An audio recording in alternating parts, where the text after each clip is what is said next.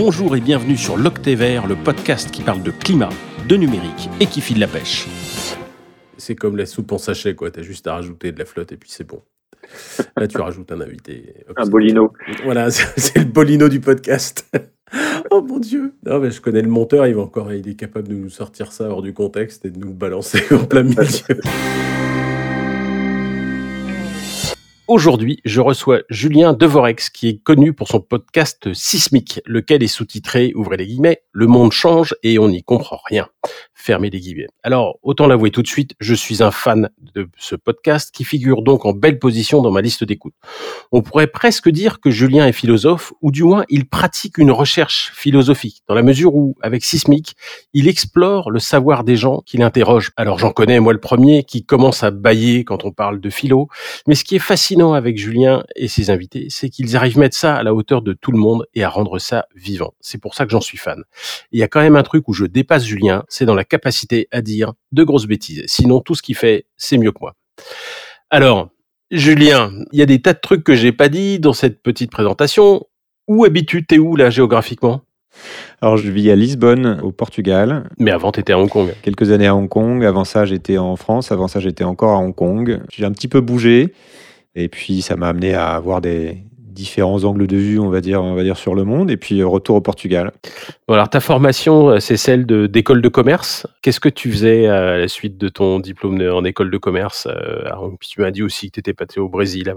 Exactement. Donc, j'ai fait un petit tour aussi au Brésil. D'où le retour au Portugal. Hein, ça m'a facilité un peu les choses avec le portugais. Donc, j'ai fait une école de commerce. J'ai été, euh, ensuite, j'ai fait ma carrière dans l'industrie du luxe pendant 15 ans, euh, avec une formation d'abord en marketing, et puis après, assez vite, en fait, ce qui est intéressant, c'est que j'ai travaillé sur le, dans ce qu'on appelle la transformation digitale des organisations. D'abord, je faisais du marketing numérique, euh, et puis après, je faisais plus de la stratégie sur ces problématiques-là. Donc à Paris, puis à Hong Kong, et puis voilà. je ne vais pas refaire le CV, mais et ce qui est notable, c'est que dans mon parcours, c'est que c'était un travail dans lequel je devais restituer, digérer, d'abord euh, voir, puis digérer, puis restituer, plutôt dans cet ordre-là, ce qui était en train de se passer pour les entreprises avec ce qu'on appelait la révolution euh, digitale, révolution numérique. Et c'était euh, d'abord, je faisais des sites internet, etc. Mais assez vite, en fait, je devais essayer d'imaginer comment, quelle était cette vague qui arrivait, qui était provoquée par la nouvelle technologie, provoquée par l'arrivée des smartphones, par le changement des consommateurs, par un nouvel environnement concurrentiel, etc. Tu connais ça très bien.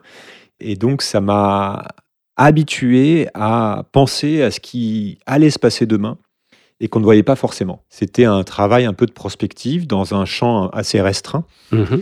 mais ça m'a développé euh, ce muscle un petit peu. Et puis j'avais l'autorisation aussi de passer du temps là-dessus, en fait, de lire les rapports, de, euh, d'essayer de croiser les sujets entre eux, de faire le lien entre une innovation technologique euh, ou ergonomique et euh, ce qui pouvait aller se passer dans euh, les comportements euh, des consommateurs, de faire le lien avec le business, de faire le lien avec la manière dont l'organisation fonctionnait, etc. Et donc c'est ça qui a fait qu'à un moment donné, j'ai commencé à, à m'intéresser à d'autres choses. J'ai l'impression qu'il y a une, quand même une, une cassure, enfin, euh, une, une, rupture à un moment où, alors, qui est pas forcément lié au climat, qui est un peu euh, ce que je finalement j'ai tendance à constater avec mes interlocuteurs, mais il y a un moment, tu as décidé de changer de voie. Comment est-ce que tu en es arrivé là? Alors effectivement, c'était pas directement lié au, à la problématique climatique. Euh, qui pour moi est une des problématiques que j'ai beaucoup explorées. Et c'est vrai qu'on en parle énormément aujourd'hui que c'est un des déclencheurs, parce qu'on en parle beaucoup, parce que c'est devenu euh, mainstream, comme on dit, avec les COP, avec euh, le rapport du GIEC, dont on, personne connaissait le, nom il y, a, juste dix ans, en dehors des spécialistes du sujet. C'est un peu ce que j'explique dans le livre. La cassure, elle s'est produite. J'ai ce souvenir de commencer à tomber d'une part sur des contenus qui étaient connexes à ce que je regardais, mais qui étaient liés au fonctionnement du système dans son ensemble et qui me donnait à voir autre chose. Je crois que je suis rentré un petit peu par l'énergie, par le pic pétrole qui était déjà là dans les années 2000 avant qu'on le mette de côté avec le pic du gaz de schiste et qui revient à l'actualité, dans l'actualité un peu aujourd'hui. Et puis avec euh, des contenus, les premiers contenus un peu percutants sur le climat, avec le, documentaire d'Al Gore notamment à l'époque, Une vérité qui dérange. Enfin, on commençait vraiment à parler de, de ces sujets-là dans les années 2000. Moi, j'étais tombé dessus plutôt dans les années 2010. Et ça a tombé à un moment donné où je me questionnais aussi moi-même sur mon propre parcours, euh, sur l'industrie euh, dans laquelle je travaillais, euh, qui avait plus grand sens pour moi à ce moment-là, sur la ville dans laquelle je vivais, comment tout ça fonctionne. me souviens, j'avais une superbe vue sur la baie de Hong Kong au 50e étage d'un immeuble euh, et je regardais tous les matins. Là, j'avais cette chance. euh, c'était incroyablement beau, mais aussi très très intriguant pour moi de voir. Ok, mais qu'est-ce qui se passe? Comment ce truc-là fonctionne? C'est quoi ce D'où ça vient Où est-ce que ça va Tout ce qu'on voit Quels sont ces flux là Et puis avec cette idée d'un peu de fourmilière vue d'en haut. Et tout ça mis bout à bout fait que j'ai commencé à me questionner euh, sur ma, le monde d'une manière générale et puis sur ma place dans le monde euh, à ce moment-là, à tel point que euh, bah, j'ai ressenti le besoin d'y voir beaucoup plus clair, de lever mes œillères, vraiment comme je disais à l'époque. Et donc j'ai démissionné. Allez, j'ai fait ça avec mon époux, j'ai eu la chance de faire ça, on a fait ça à deux. On a quitté Hong Kong euh, début 2015 et on a pris euh, un an pour réfléchir, à, pour lever nos œillères, pour regarder euh, ce qui était en train de se passer pour nous. Et puis voilà, c'est là que j'ai découvert la pensée systémique, c'est là que j'ai découvert bah, tout un tas de sujets que j'explore aujourd'hui. Et, puis, voilà, je suis décidé de, de rentrer en France et de continuer ça en prenant un raccourci via le podcast, c'est-à-dire que je suis commencé à aller interroger euh, des gens qui étaient un peu en avant de face par rapport à moi pour gagner du temps sur ma propre recherche. Voilà, ça s'est fait petit à petit, ça se fait, c'est- il n'y a pas besoin d'une seule cassure. Et puis j'ai vécu mon processus entre guillemets de descente, euh, de, de transformation, d'aller en plein dans ces sujets-là qui sont aussi un petit peu angoissants, remonter, essayer de trouver des solutions en me disant parfois aussi c'est là qu'il faut aller. Et puis non, en fait c'est pas là que ça se passe. Et à essayer de prendre le plus de recul possible sur tout ça. Ce que tu dis là, ça fait écho avec euh, ce que j'ai vécu. Moi, j'étais sur des rails, euh, j'ai fait des, bon, fait des études d'ingénieur avec des lunettes un peu différentes des tiennes, mais finalement euh, pas tellement éloignées, avec euh, des certitudes qu'on m'avait enseignées sur comment euh, fonctionne le monde. Ben, il faut gagner sa vie, euh, faut vendre des trucs, il faut de la croissance. Enfin, tu vois des des machins qu'on remet pas trop en cause. Puis Mm. En fait, je me suis rendu compte que moi aussi, il y avait plein de trucs que j'ignorais et que le monde était finalement infiniment plus complexe et infiniment plus large en possibilités que ce que je pensais. Mais alors, par contre, c'était d'une incroyable complexité. Et qu'en commençant à tirer le fil de la bobine, t'as un merdier qui arrive. Enfin, c'est des trucs, mais c'est incroyable. C'est, c'est compliqué. Alors moi, le fil que j'ai tiré, c'était celui du climat.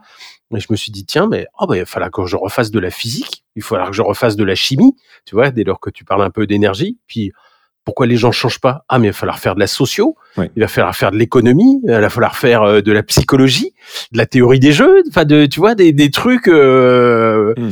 euh, c'est incroyable, en fait, tout ce que je ne sais pas. Et ça, alors, toute franchise, je n'ai pas lu ton livre parce que déjà, il vient de sortir et que j'en ai une, une tonne. Mais je, Mais tout est dedans. tous, les, tous les sujets que tu cites. voilà, mais je l'ai parcouru avec beaucoup de plaisir parce que à chaque fois j'arrivais sur un concept, soit que j'avais touché d'un peu trop loin, soit que je me disais qu'il fallait que je le que je l'aborde et tu réussis à l'aborder euh, de façon assez claire, quoi. Ah, J'ai essayé de mettre les choses dans l'ordre. Donc, tu as dû voir le sommaire, parce que c'est- ce qui te permet de dire que c'est dedans, c'est qu'il y a un sommaire qui est très détaillé, parce qu'il y a plein de petites parties. Le livre est très découpé, même s'il y a un fil directeur. Mais c'est exactement ça. Ce qui m'a permis de raccorder les morceaux, c'est de partir sur cette métaphore du jeu, encore une fois, en disant, OK, en posant la question qui est à quoi joue-t-on et quelles sont les règles du jeu?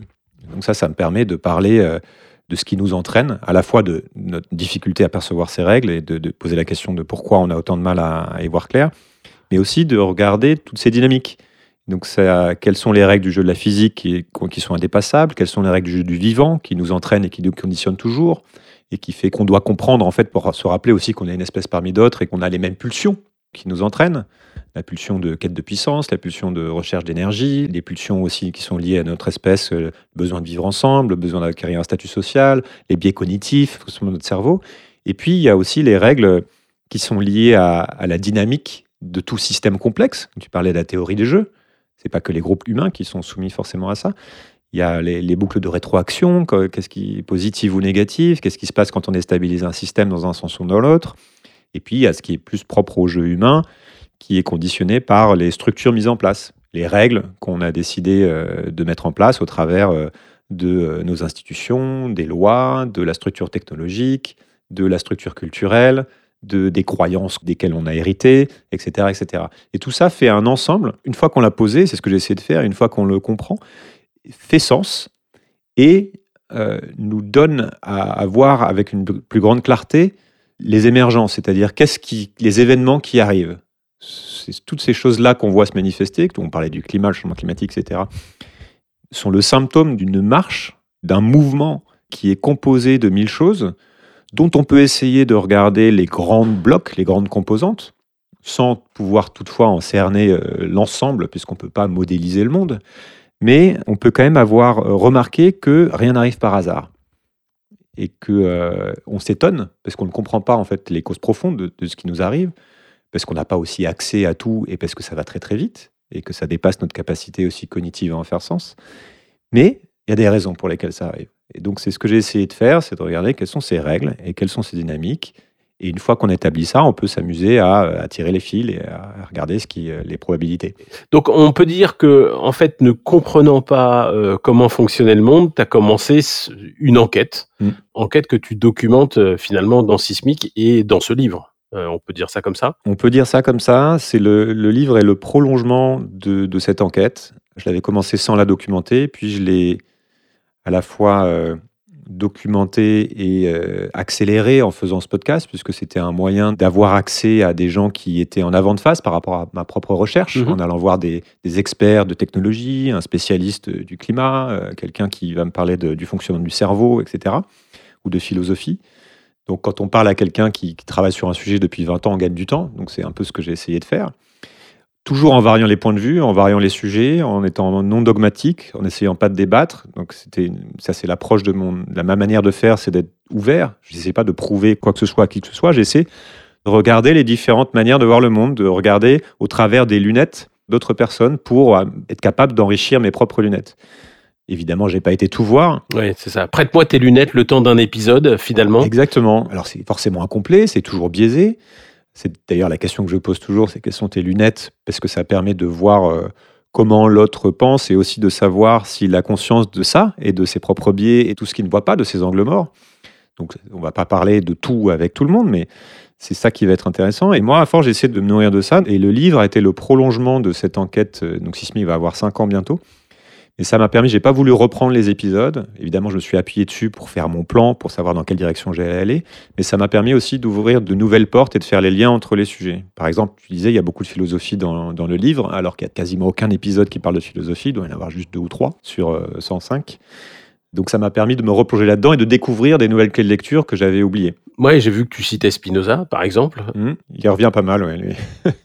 Schopenhauer, pas mal aussi. Mais en fait, j'ai même l'impression que ton travail est philosophique, en fait. J'ai l'impression que tu essayes de cartographier la compréhension du monde je sais pas, ça me fait penser à ma grand-mère mmh. qui faisait des couvertures pour ses enfants et ses petits-enfants au crochet avec des petits carrés. Et elle faisait des carrés, tu vois, et puis après elle assemblait des carrés de couleurs différentes, et puis à la fin, ça te faisait une grande couverture.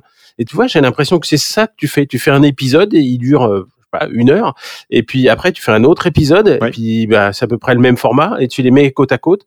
Et dans ton livre, c'est ça aussi que tu fais. Tu synthétises tout ça. Bah, j'essaie de créer ma propre euh, matrice. En fait, c'est bah, philosophie en, grec, c'est-à-dire l'amour du savoir. Exactement. C'est pour ça que je parle de la philosophie, mais effectivement au sens euh, étymologique euh, du terme. Mmh. c'est étymologique et puis c'est aussi faire de la philo après le, terme est un peu dévié parce qu'il y a des philosophes qui c'est une manière aussi de poser une pensée. mais BHL est philosophe, hein, donc euh, si tu veux, on est tranquille. Hein. Bah, ça se discute il aussi. A, voilà, il n'a pas mis la barrière super haut. Mais voilà, philosopher, cette idée d'essayer de comprendre, euh, de répondre aux grandes questions euh, de notre place sur Terre. En fait, c'est ok, qu'est-ce qui se passe, d'où venons-nous, où allons-nous, qu'est-ce qui est en train de se jouer? Et à une époque, ça a été fait avec les simples outils de la raison, et puis l'empirisme, et puis petit à petit, on a, on a développé d'autres techniques. Il y a eu la science moderne qui est arrivée, qui a construit une nouvelle manière de connaître le monde, qui est différente de la philosophie. Mais ce que j'essaie de faire, c'est de reprendre cette idée de système qui m'est chère. Un système, c'est quelque chose qui est composé de différents éléments, et puis il y a des liens entre ces éléments qu'on essaie de comprendre. Et si on ne comprend pas ces liens, on passe à côté de quelque chose. J'utilise cette phrase de donner l'amidose euh, pour décrire un peu ce qu'est la pensée systémique. C'est euh, parce que vous connaissez un, vous pensez euh, comprendre deux, parce que un et un font deux mais vous oubliez qu'il faut aussi connaître le et. Ce qui compte aussi, c'est le lien entre les choses. Donc il ne suffit pas d'aborder les sujets séparément et d'être expert en énergie ou expert en économie ou expert. Déjà, c'est bien, mais c'est difficile à faire, mais c'est ce qu'on fait aujourd'hui en tant que société. Mais ce qui nous manque aussi, c'est la capacité à connecter les sujets entre eux. Mmh J'en suis arrivé à la conclusion que bah, on ne peut pas faire de l'économie, on ne peut pas être euh, juste pertinent aujourd'hui, en tout cas sur l'économie, si on ne comprend pas un peu la problématique énergétique. Donc il y en a qui font ça, c'est Jean Covici fait tout son beurre là-dessus, c'est euh, le lien entre économie et énergie. Euh, donc ça explique, euh, c'est pour ça qu'il faut en parler aussi, ça fait partie des règles du jeu. Donc il faut connaître les lois de la thermodynamique, parler d'entropie, Donc on se rend compte que la croissance dans un monde fini n'est pas possible la croissance infinie dans un monde fini, etc. Alors là, là tu as cité Daniela Meadows, euh, Daniela Meadows, donc avec Dennis Meadows, qui sont deux des co-auteurs du rapport du Club de Rome. Des limites à la croissance, ouais. Voilà. Limits to growth. Limits to growth, les limites de la croissance, et qui eux étaient dans une pensée systémique euh, déjà euh, dès, dès, le tout mmh. début des années 70. Donc c'est super intéressant parce que finalement tu reviens aux sources de ces choses-là. Bah, on n'invente rien. De toute façon, moi, c'est une phrase que je sors tout le temps d'André Gide qui est euh, Toutes choses sont dites déjà, mais comme personne n'écoute, il faut toujours recommencer. et c'est vrai. Et en fait, a un processus en tant qu'humain euh, sur Terre qui arrive à une telle époque, bah, on essaie de se cultiver, d'acquérir la connaissance. Et puis, ça passe par euh, savoir ce qui se dit aujourd'hui. Mais en fait, en grandissant, en vieillissant, on se rend compte qu'il bah, y a plein de choses qui ont été dites avant nous par des gens qui vivaient certes à une autre époque, mais qui étaient des humains qui traversaient une vie très similaire à la nôtre par bien des aspects. Et cette quête dans laquelle je suis, c'est de découvrir tout ça. Typiquement, de me replonger dans la philosophie, c'était un vrai plaisir parce qu'on se rend compte qu'il y a des choses qui ont été dites il y a plus de 2000 ans qui sont hyper pertinentes aujourd'hui. Je te passe sur cette idée de douter qui est au centre euh, de ma démarche, en essayant de croiser les regards, en essayant de penser un système, etc., euh, bah, tu reviens aux philosophes grecs pour qui euh, le doute était, c'est Aristote qui disait la, méfiance envers la connaissance toute faite et le commencement de la sagesse. Et c'est exactement ça. Et c'est des gens qui réfléchissaient à pourquoi on est sûr euh, de ce qu'on dit, pourquoi on a besoin de simplifier le réel, pourquoi naturellement, en fait, on va euh, plutôt accorder de l'importance à quelqu'un qui est assertif et qui parle fort plutôt qu'à quelqu'un qui apporte de la complexité, mais qui apporte de la nuance, etc. Mhm. Et c'est ce qu'on retrouve dans les problématiques des réseaux sociaux aujourd'hui qui vont binariser la société, etc. Donc tout ça, se référer à des grands penseurs, c'est un truc que je trouve hyper intéressant pour décoder ce qui nous arrive aujourd'hui. Et la pensée systémique, telle qu'on l'a définie par quelqu'un comme Donella Midos dans les années 60-70, ou Edgar Morin, qui chez nous a travaillé là-dessus, donc c'est pas neuf, mais c'est hyper utile aujourd'hui parce que c'est ce qui nous permet de comprendre aussi pourquoi on n'arrive pas à poser un diagnostic correct sur ce qui nous arrive. Et c'est euh, parce que on n'arrive pas à se rendre compte que on est pris dans une perturbation du système dans son ensemble, et pas que du système social, comme c'était le cas dans l'histoire un peu juste avant, mais dans le système Terre. Mmh et que c'est un système dont il s'agit, et qu'il y a des sous-systèmes euh, qui font partie de ça, dont l'humanité qui est un système en soi, etc. Donc il y a la société qui est euh, passablement perturbée, et encore ça n'est qu'un début, mais tu as aussi euh, la planète et son côté au sens physique, le, climat, ses limites, mais aussi la biodiversité euh, qui est euh, hyper perturbé, qui est un peu le sujet que je passe trop souvent sous silence euh, sur ce podcast. En fait, oui, tu as plusieurs sous-systèmes de ce grand système. De les vagues font bouger beaucoup tous ces systèmes entre eux et à l'intérieur d'eux-mêmes. La difficulté, moi j'avais eu cette intuition au début, enfin il faut bien poser quelque chose, donc dans le podcast que je décrivais, c'est que je me dis je vais étudier trois grands systèmes, la planète en tant que système justement, avec son fonctionnement, donc ça touche à, et puis ce qui la compose le système humain, donc on appelle la société ou la civilisation, et puis le système euh, individuel, donc notre cognition. Notre cognition, notre comportement, qu'est-ce qui fait qu'on fait euh, chaque jour tel ou tel choix et qu'on se comporte de telle ou telle manière, qu'on a telle ou telle croyance. Puisque en fait c'est la somme aussi de nos croyances collectives qui à un moment donné conditionne la marche de l'humanité, en partie, pas que, mais en partie. Et c'est le lien entre ces trois choses qui va décider de euh, la suite de la partie, non seulement pour nous, mais aussi pour le reste du vivant, parce que on a pris beaucoup de place dans le terrain de jeu, on élimine les autres joueurs qui sont les autres espèces vivantes parce qu'on prend toute la place.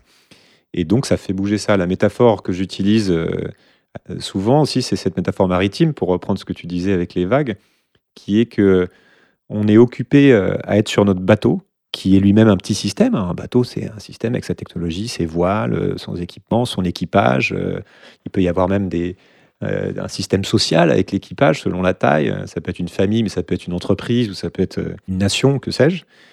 Et puis, on est occupé à naviguer, on est dans une forme de compétition avec les autres bateaux à côté. Si on est une entreprise, c'est évident. Même en tant qu'individu, on se compare, euh, on se jauge, puis on a un score qui va être le, compte en banque ou alors le, PNL à la, fin du mois. Enfin, voilà, il y a plein de manières de jouer. Ou si on est une nation je sais pas, la souveraineté, la puissance, euh, peu importe. Le PIB. le PIB, exactement, qui est un étalon de la puissance. Et puis on est occupé à faire ça, et, on essaie d'améliorer la technologie pour aller plus vite, on essaie de trouver des nouvelles manières de naviguer, mais sauf qu'à force de, bouger, en fait, on, à force de faire du clapotis, ben on, a, on a fait complètement, on a créé des vagues. On a créé des vagues qui viennent perturber toute la mer, en fait, tout le plan d'eau. Et sauf qu'on a tellement le nez dans le guidon, on est tellement occupé à, être dans notre jeu, de notre optimisation de navigation, parce que quand même il y a une course à gagner, qu'on ne voit pas les vagues qui se forment, on ne prend pas le temps de regarder pourquoi elles se forment, sauf que ces vagues, elles se forment. Et elles viennent déjà nous taper, il y a déjà des bateaux qui sont en train de se faire couler, et puis les plus gros bateaux ils résistent encore, mais il y a des énormes vagues et qu'on ne voit pas. Parce qu'on a le nez un peu sur la météo, on a les éléphants noirs, comme on dit, c'est elephant in the room, on a les gros éléphants noirs, typiquement changement climatique, dont on sait à peu près tout on sait pourquoi c'est là, etc. Mais on continue à débattre. Est-ce que quand même c'est si grave? Est-ce que c'est lié à, telle ou telle chose? Puis la vague, elle se forme, quoi. Elle se forme et elle embarque tout le reste aussi. Donc, la question qui va se poser, c'est pour moi maintenant, c'est celle d'abord du diagnostic en fait. Est-ce qu'on est capable Et c'est là qu'il y a un des problèmes, c'est souvent on se demande pourquoi on n'arrive pas à changer, qu'est-ce qui fait qu'on n'arrive pas à adresser le, par exemple le sujet climatique ou l'extinction du vivant comme un problème sérieux. Un des paris que je fais, c'est qu'on n'a toujours pas fini de poser la question, en fait. On n'en est toujours pas au diagnostic. On n'arrive pas à se dire de manière collective, d'une part que c'est en train d'arriver et que c'est du sérieux, et d'autre part, à se mettre d'accord sur pourquoi ça arrive. Mm. Il y en a qui sont d'accord, il y en a qui expliquent ça, mais en fait, on. Ouais, ouais, d'accord, mais en fait, typiquement sur la croissance, mais en fait, il n'y a pas vraiment de lien entre la croissance et le climat, c'est pas ça. ok, est-ce qu'on a vraiment regardé? Est-ce qu'on peut se mettre.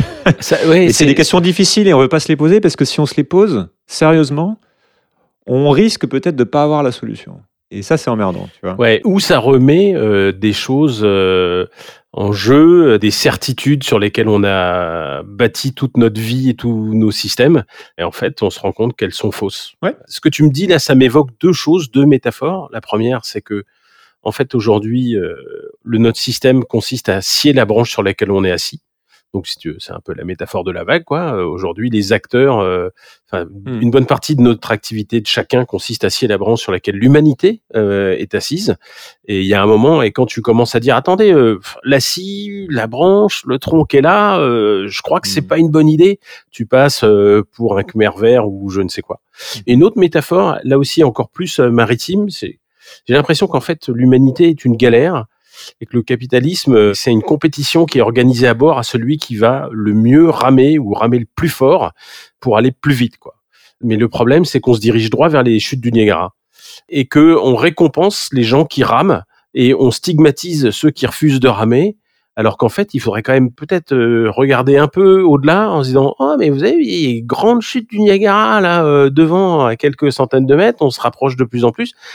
Peut-être qu'il faudra y penser, peut-être qu'il faudrait commencer à accoster, peut-être qu'il faudrait descendre, peut-être qu'il faut, je sais pas, euh, enfin il faut changer notre système. Oui, mais la difficulté c'est que tu personne qui décide de ça en fait. C'est-à-dire que tu vas avoir quelqu'un qui va dire euh, on continue de ramer, on continue de ramer parce qu'il faut aller plus vite, mais cette bah personne-là, souvent, elle s'est dit bon, c'est pas grave, au pire, j'ai une petite chaloupe à côté, euh, je vais pouvoir revenir en arrière. Enfin, c'est la croyance qu'il y a. Ou alors, euh, on dit mais non, mais non, il n'y a, rien, il n'y a pas du tout de chute au bout, c'est du pipeau, ça ne se passe pas, donc le diagnostic est mal posé. Et pour moi, tu vois, le capitalisme, c'est un bon exemple parce que c'est quelque chose qui est souvent pointé du doigt comme étant la cause profonde en fait de ce qui nous arrive. Mais si on va un peu plus loin, on peut aussi questionner pourquoi le capitalisme a émergé. D'où il vient? Qu'est-ce qui fait qu'à un moment donné, ce truc-là est apparu? Et moi, ma conviction, en fait, c'est que ce truc-là est apparu parce qu'il est la conséquence logique de tout ce qui avait été mis en place avant et du contexte, d'un certain contexte à une époque donnée. Ça aurait pu ne pas arriver, on ne sait pas. Enfin, de toute façon, la question de, qui consiste à refaire l'histoire, moi, je la trouve pas très pertinente parce que c'est juste mhm. un, exercice de pensée rigolo, mais c'est ce qui est. Oui, et l'urgence n'est pas là, quoi. De toute façon. Oui, puis quelque part, de toute façon, moi, je me dis, si c'est arrivé, c'est que c'est arrivé point barre, hein, et ça devait arriver. Si c'est arrivé, c'est que toutes les causes étaient là pour qu'à un moment donné, la chose émerge. D'autre part, ce qui est intéressant, c'est de voir que ce, moi, j'écris le capitalisme comme l'invention ultime, le modèle de société ultime pour arriver à faire ce que la civilisation a toujours voulu faire depuis le départ, c'est-à-dire devenir le plus puissant possible, créer le plus de richesses possible, utiliser le plus d'énergie possible en un temps le plus court possible. C'est mal réparti parce que ça avantage euh, ceux qui sont euh, en haut du jeu et qui pilotent les manettes, mais c'est pareil, c'est inscrit, ça a toujours été dans les règles du jeu que euh, le jeu n'était pas égal. Mmh. Et qu'il y a eu des sociétés qui étaient certainement beaucoup plus égalitaires, il y a eu des croyances qui permettaient de, de créer des sociétés plus égalitaires, mais in fine, il y a une société qui est à côté, qui n'a pas les mêmes euh, contraintes, qui a juste dans une quête de puissance, qui écrase tous les autres, et on est les héritiers de ça. Et maintenant, c'est la société mondialisée qui est en mode je veux croître le plus vite possible, aller extraire le plus de ressources possible, peu importe ce qui arrive derrière. Et il n'y a pas de pilote en fait. Plus personne décide de ça. Ouais, je suis complètement d'accord. Et, je vais me faire l'avocat du diable quelques secondes et après on va passer à la suite parce que le temps presse. Mais en fait, cette société, le capitalisme et euh, la révolution industrielle euh, vont de pair.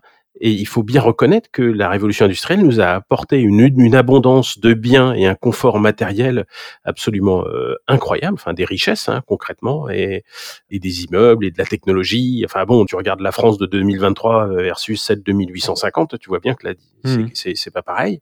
Au moins pour les gagnants du jeu, oui. Oui, oui, exactement. C'est très fort. Enfin, je veux dire, ça a quand même marché au moins pour certains, et ça permet de faire croire aux autres qu'ils seront euh, peut-être dans les gagnants mmh. dans le futur, tu vois. C'est aussi une façon de verrouiller les gens dans le système. Mais on n'a pas regardé sur le fait qu'il y avait, en fait, on a vécu à crédit, on a un peu hypothéqué notre futur en faisant ça.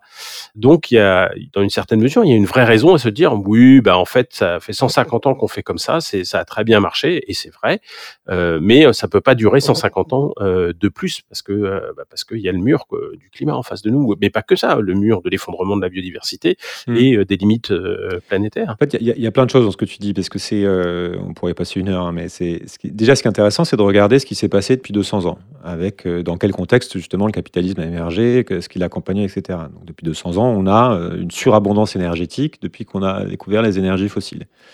Et ça, c'est le fait civilisationnel majeur, qui est que bah, pendant des milliers d'années, on était contraint par euh, le, un flux énergétique réduit. limité, réduit, qui était juste celui du travail humain, du travail des bêtes, et puis du vent et de l'eau, en gros, hein, ce qu'on appelle aujourd'hui les énergies renouvelables.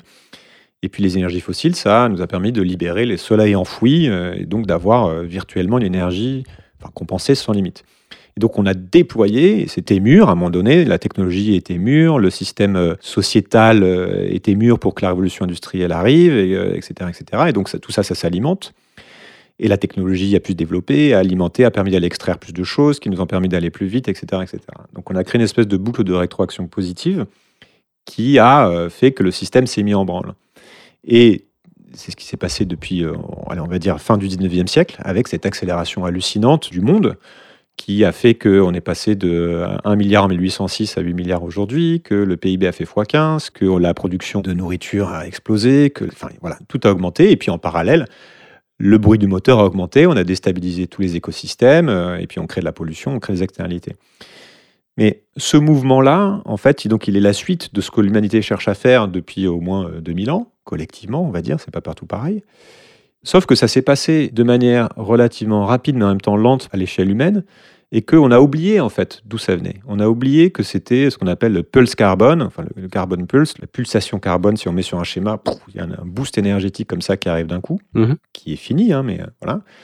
Et donc on pense que c'est dû à, au génie humain, c'est dû à quelque chose qu'on a trouvé, ou même peut-être que c'est dû au capitalisme, que c'est dû à, quelque chose qu'on a réussi à mettre en place collectivement, qui fait que euh, il n'y a aucune raison que ça s'arrête. Mais ce que tu veux dire, c'est qu'il y a quelque chose de, qui est matériel, qui est le, les ressources. En fait, on oublie deux choses. On oublie qu'il y a un sous-jacent euh, de ressources et d'énergie, donc c'est un peu la même chose, des ressources énergétiques et des ressources euh, minières, et voilà, qui permet ça qui arrive à sa fin dans ce siècle, hypothétiquement. Enfin, c'est pareil, c'est très difficile de faire des projections, mais le pic pétrole, c'est en ce moment.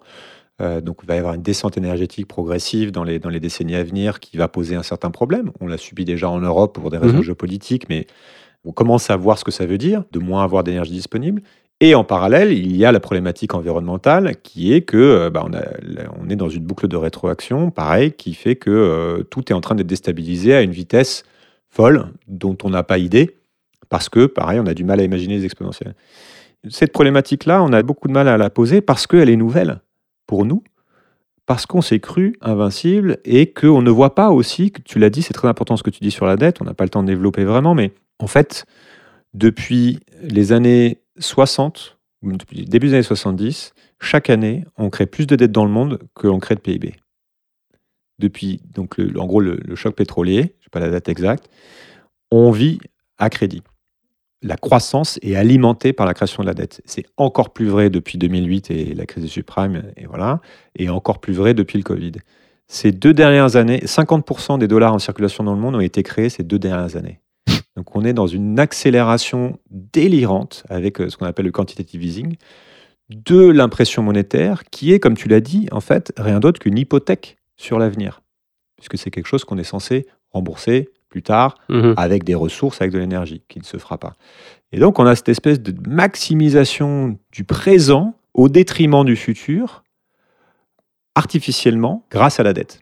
Donc ça, c'est un autre élément à prendre en compte dont on ne parle pas assez. Jusqu'à quand? Ouais, excellent. Bon, c'est pas tout ça, mais le temps passe. Alors, qu'est-ce qui est source d'espoir pour court, toi c'est ça, ouais. Ouais. Alors, bah, alors bah, j'ai trouvé une corde dans mon tiroir. je vais pouvoir aller me pendre. Non, trouve un truc mieux quand même. Euh, source d'espoir, mais il y a plein de choses qui sont source d'espoir euh, pour moi. C'est ça dépend de quel sujet on parle. hein. C'est, euh, j'ai cette phrase de Sénèque et j'ai terminé le livre en faisant une réflexion sur quoi faire de, de ce constat qui est un peu euh, angoissant hein, au final. Et déjà, j'ai fait le pari que, en tout cas ceux qui vont lire le livre, sont mûrs pour poser un diagnostic qui soit clair. C'est-à-dire sortir d'une forme de déni dans laquelle on est. J'estime que euh, le, déni ne sert plus à grand-chose vu, l'urgence. euh, voilà. Effectivement, dès que quelqu'un soulève le tapis, il va se rendre compte que c'est chaud. Ok, bon. Et donc c'est angoissant. Donc, bah, déjà, embrasser cette angoisse. Il y a une, une forme de deuil à faire. Moi, je suis passé par là. Ouais. On en ressort. euh, voilà. Mais plus on la met de côté longtemps, bah, c'est la courbe du deuil. hein. D'abord, on a le déni, puis après, euh, une forme de colère. Enfin, on La colère, la négociation, euh, et puis on- après on remonte avec l'acceptation. Et on peut rester dans le déni toute sa vie, c'est une stratégie aussi, hein, mais euh, parfois ça pète. Cette phrase de Sénèque qui est Quand tu auras cessé d'espérer, je t'apprendrai à vouloir. J'étais stoïcien là-dessus, dans la mesure où j'ai remis en question, en fait, j'ai beaucoup euh, réfléchi à l'idée d'espoir qu'on nous sert tout le temps, hein, parce qu'il y a des injonctions à l'optimisme. Ouais, ouais, bien sûr. Je suis pas le dernier. Non, mais c'est très bien, il, il faut, il faut être optimiste au quotidien. Mais je pense que c'est intéressant de distinguer, déjà de se rendre compte que l'espoir, souvent, c'est, notamment quand on parle du monde, c'est regarder quelque chose qui ne dépend pas de nous, en fait. Ouais. Bah, c'est pas de moi que dépend la marge du monde. Ça veut dire que je place l'espoir dans quelque chose qui est extérieur à moi. Donc, c'est prendre un risque énorme, puisque mon bonheur, ma, ma joie au quotidien va dépendre des événements du monde. Voilà, ça ne dépend pas de toi. Ça ne dépend pas de moi. Voilà, c'est ne plus porter le poids du monde sur mes épaules, c'est dire, OK, en fait, ça dépend pas de moi, je, ça va pas m'empêcher d'agir. Mais par contre, mon espoir sur euh, mon bien-être mental, sur euh, mes enfants, sur ma famille, euh, sur etc., là, j'ai la main dessus. Donc, je vais me concentrer là-dessus. Ça ne veut pas dire renoncer au collectif, ça ne veut pas dire ne pas s'engager. Ça veut dire que quand je choisis de m'engager pour une cause ou pour un combat auquel je crois, je le fais d'abord parce que c'est ce que j'ai envie de vivre, qui j'ai envie d'être, et j'ai l'espoir de vivre ça. Mais j'ai pas l'espoir de changer fondamentalement la société ou changer le monde. Donc c'est ramener à quelque chose de plus à mon niveau qui va pas me décevoir en fait. Parce que placer aujourd'hui son bien-être dans l'espoir que la, soci- la, la- Ça ira la mieux situation demain. mondiale va, ça Ouais. ira mieux demain au niveau mondial, je pense que c'est prendre un pari très très risqué pour le coup. Et un coup être déçu quand même. Alors, quelle lecture tu recommandes à nos auditeurs? Ou ça peut être un blog. Alors, un petit livre s'appelle Le monde change. euh, Le monde change, je n'y comprends rien. Voilà, je fais hop, tu l'as déjà dit, je, je remets une petite. Ah ouais, non, c'est un, un très bon livre. Je recommande sismic.fr. Boom, allez hop, c'est fait. Et t'as sûrement autre chose. C'est tout. Non, il n'y a rien d'autre. Euh, Ça enterre le reste. je reviens, moi, pour moi, à- au Mémoire d'Adrien de Marguerite Yourcenar, Waouh. Alors celle-là. qui m'avait marqué. euh, il faut, ça fait longtemps que je ne l'ai pas relu. Faudrait que je, je- ça se trouve, j'aimerais moins maintenant, mais ça m'avait vraiment marqué parce que c'est très, justement, euh, voilà, l'empereur qui se pose des questions sur le monde, sur la puissance, sur la vie, sur la politique. euh, euh, donc c'est très philosophique et en même temps très ancré dans une forme de réalité historique. J'avais trouvé ça fascinant, extrêmement bien écrit. Et puis, tu as un autre euh, livre qui m'avait pas mal marqué, qui euh, s'appelle Système 1 et Système 2 de, Daniel Kahneman, qui était sur les, biocognitifs et qui avait été important pour moi parce que ça avait été euh, pareil. Maintenant, on en a beaucoup parlé des biais cognitifs, donc c'est un peu moins percutant peut-être. Et je l'avais lu, je crois, en 2012 ou quelque chose comme ça. Qui été important pour moi parce que c'était une vraie prise de conscience par rapport au fait qu'en en fait, on n'était pas du tout rationnel. Beaucoup moins rationnel que ce qu'on croyait, beaucoup plus manipulable et que euh, en fait on se trompait euh, énormément sur nous-mêmes, sur le monde, sur la logique, sur euh, etc., etc. Et donc c'était une des choses qui m'avait qui avait été un déclencheur dans la prise de conscience de ces œillères. Ça me rappelle euh, Dan Ariely aussi. C'est moi qui décide. Un peu dans le même genre. Très très bien. Je mettrai le lien, évidemment. Et enfin, pour conclure, un message court, positif et mobilisateur à faire passer à nos auditeurs. Vas-y, la punchline de ta vie, là. C'est quoi, là? Je t'avais dit de te préparer. Euh, ouais, ouais, ouais, ouais, ouais, ouais. Alors, une phrase que j'aime bien qui fait référence à un passage du roman euh, Shibumi euh, qui évoque le wabi-sabi japonais. Tu vois, ça fait plein de mots à googler. euh, qui dit euh, c'est ce concept d'exister sans l'angoisse de devenir. voilà, je sais pas si c'est une punchline, mais c'est un truc qui me parle de plus en plus. C'est d'arriver à, à lâcher un peu le- les injonctions desquelles on a hérité et puis euh, qu'on a euh, tous les jours sur ce besoin de devenir, le besoin de se développer, le besoin de s'améliorer, le besoin de grandir, etc. Donc euh, de re- se raccrocher en fait au, euh, au présent, quoi. Et puis à l'existence et à toute l'incertitude de l'existence. La vie, c'est le bordel, par définition. Apprenons à l'accepter et à vivre dedans, quoi. Ouais. Naviguer, naviguer là-dedans, voilà.